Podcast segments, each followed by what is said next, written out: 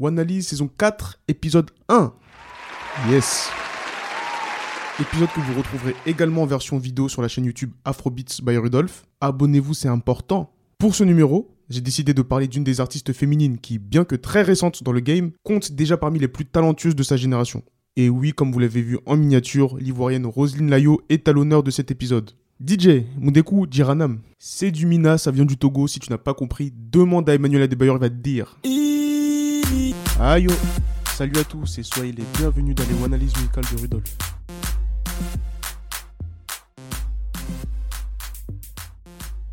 Roselyne Layo a conservé son nom à l'état civil comme nom d'artiste. Elle est née en toute fin d'année 1993, le 21 décembre pour être précis, ce qui fait qu'au moment où sort cet épisode, elle n'a pas encore 30 ans. Elle voit le jour à Mans, ville située à peu près au centre-ouest de la Côte d'Ivoire, et elle est détenue Yakuba. Alors j'ai l'habitude de parler d'artistes au parcours assez similaire, donc des artistes qui ont baigné dans la musique grâce à des parents eux-mêmes musiciens ou mélomanes. Ici visiblement ce n'est pas le cas, ou sinon l'info n'a pas été partagée. En tout cas, on sait que sa mère est aide ménagère et que son père travaille au Bureau national d'études techniques et de développement, donc le BNETD, qui est un organisme qui s'occupe de la conception d'études et de maîtrise d'œuvres dans les travaux publics. T'es pas obligé de dire tout ça, mais ça fait plaisir. Et comme j'écoute très attentivement les chansons, dans les moindres détails, surtout les dédicaces, c'est très important. Hein, vous blaguez avec ça. Du coup, je sais que son père s'appelle Auguste, parce qu'elle le cite dans un morceau dont on va reparler tout à l'heure. Bref, autre anecdote marquante qui fait sa particularité, c'est qu'elle a arrêté l'école très très très tôt. On peut même dire qu'elle n'a pas vraiment de cursus scolaire, puisqu'elle s'est arrêtée en classe de CM2. Plus tard, elle va s'installer à Abidjan en tant que couturière, mais la passion pour la musique va la pousser dans un premier temps à intégrer des groupes de musique à l'église, là du coup comme beaucoup d'artistes africains, et puis surtout à participer en 2014 à l'émission Star Karaoke, qui est un télécrochet organisé par la première chaîne nationale, la RTI, et Layo va finir finaliste de ce concours. Tiens, tiens, artiste féminine ivoirienne, passée par un télécrochet et qui termine finaliste si vous suivez le podcast depuis longtemps et que vous êtes vif, vous faites tout de suite le parallèle avec José. Et si vous ne savez pas de quoi je parle, faites pause, allez sur l'épisode consacré à José et puis revenez. Ou sinon, un peu. Et allez-y juste après. Bref, ses performances très remarquées vont lui permettre d'intégrer Bellamondo, qui est un orchestre composé à 100% de femmes, que ce soit les musiciennes instrumentistes ou les chanteuses. Par la suite, elle va quitter ce groupe et proposer en solo des prestations à gauche à droite dans différents clubs, maquis, bars, restaurants, etc. Mais en parallèle, c'est aussi une commerçante passionnée de vente qui a été particulièrement active notamment pendant la pandémie coronavirus en vendant divers produits, que ce soit alimentaires, vestimentaires, des mèches, des perruques et plus récemment des instruments de musique. La musique, revenons-en, justement, la grande révélation va arriver en 2021 grâce à la sortie du tube Donnez-nous un peu.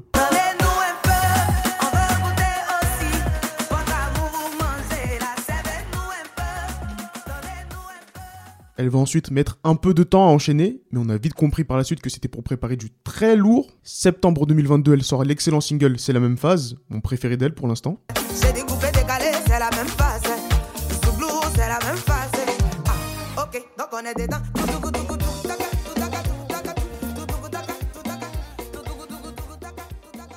Celui-ci a annoncé la sortie de son premier projet, sorti quelques jours après, intitulé Élu de Dieu, qui comprend aussi Kinoué, Amewan Napier ou Aloko que voici.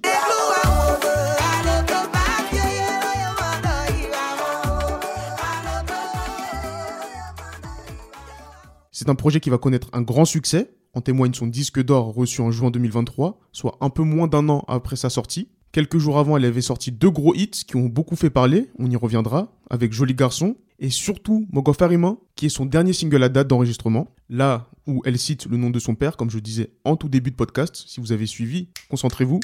Ces morceaux annoncent d'ailleurs un prochain album à venir.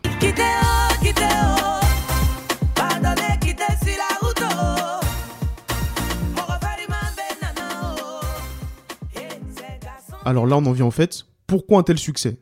Premièrement, vocalement, sa puissance en impose. Elle est, je trouve, très chaleureuse et enthousiasmante. Cette voix forte, combinée à son charisme, l'importance donnée aux chansons traditionnelles, interprétées en bonne partie en Yakuba, et aussi l'importance donnée à la religion dans sa démarche artistique. Je rappelle qu'elle a appelé son premier projet Élu de Dieu. Eh bien, tout ce cocktail lui confère une maturité artistique certaine. Et du coup, quand j'ai vu qu'elle n'avait même pas encore 30 ans au moment où j'enregistre, je vous cache pas que j'étais un peu surpris, j'avoue. Elle fait un peu plus, mais bon, dans le bon sens du terme. Hein. N'allez pas dire ce que j'ai pas dit. J'ai pas dit que c'était une mamie. Hein. Ne déformez pas mes propos, s'il vous plaît. Merci.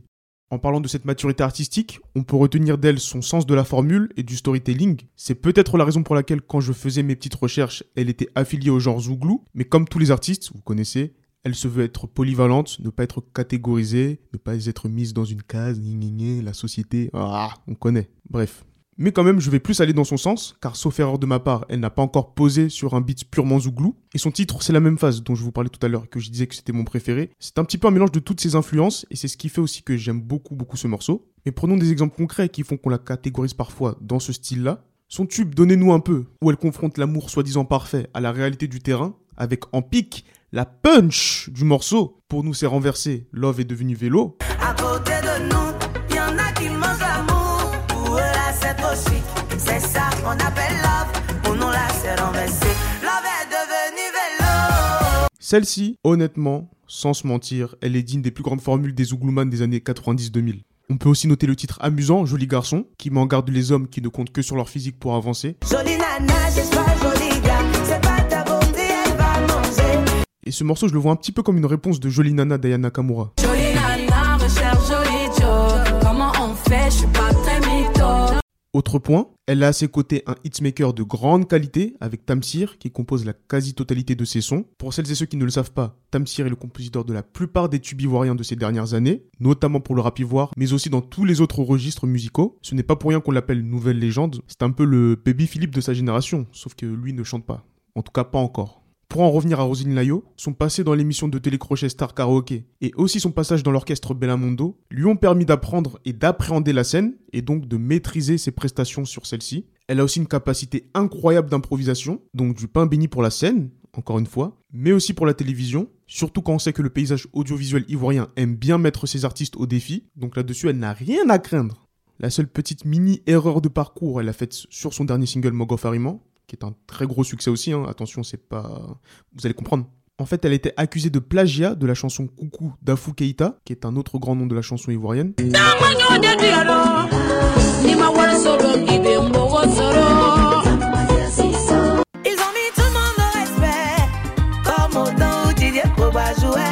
Parce qu'elle avait sorti un extrait de cette chanson via TikTok, qui avait d'ailleurs très bien cartonné, et Afou Keita n'était pas contente car elle n'a pas été avertie en amont. Roselyne Nayo disait qu'elle voulait faire une surprise, mais c'est pas comme ça que ça fonctionne. Mais bon, disons que ça fait partie de son apprentissage, car rappelons-le, elle a moins de deux ans de carrière, mais ça n'enlève pas du tout toutes les qualités que j'ai décrites, et qui font que tout ça réuni, en plus du fait qu'elle soit une grosse bosseuse, font qu'elle est promise à un bel avenir si elle continue sur cette lancée bien évidemment. Donc voilà à peu près tout ce qu'il fallait savoir sur Roselyne Layo. On se retrouve très vite ici ou sur YouTube via la chaîne Afrobeats by Rudolph. Et n'oubliez pas, si vous battez le fer, il faut garder de l'énergie pour vaincre l'acier.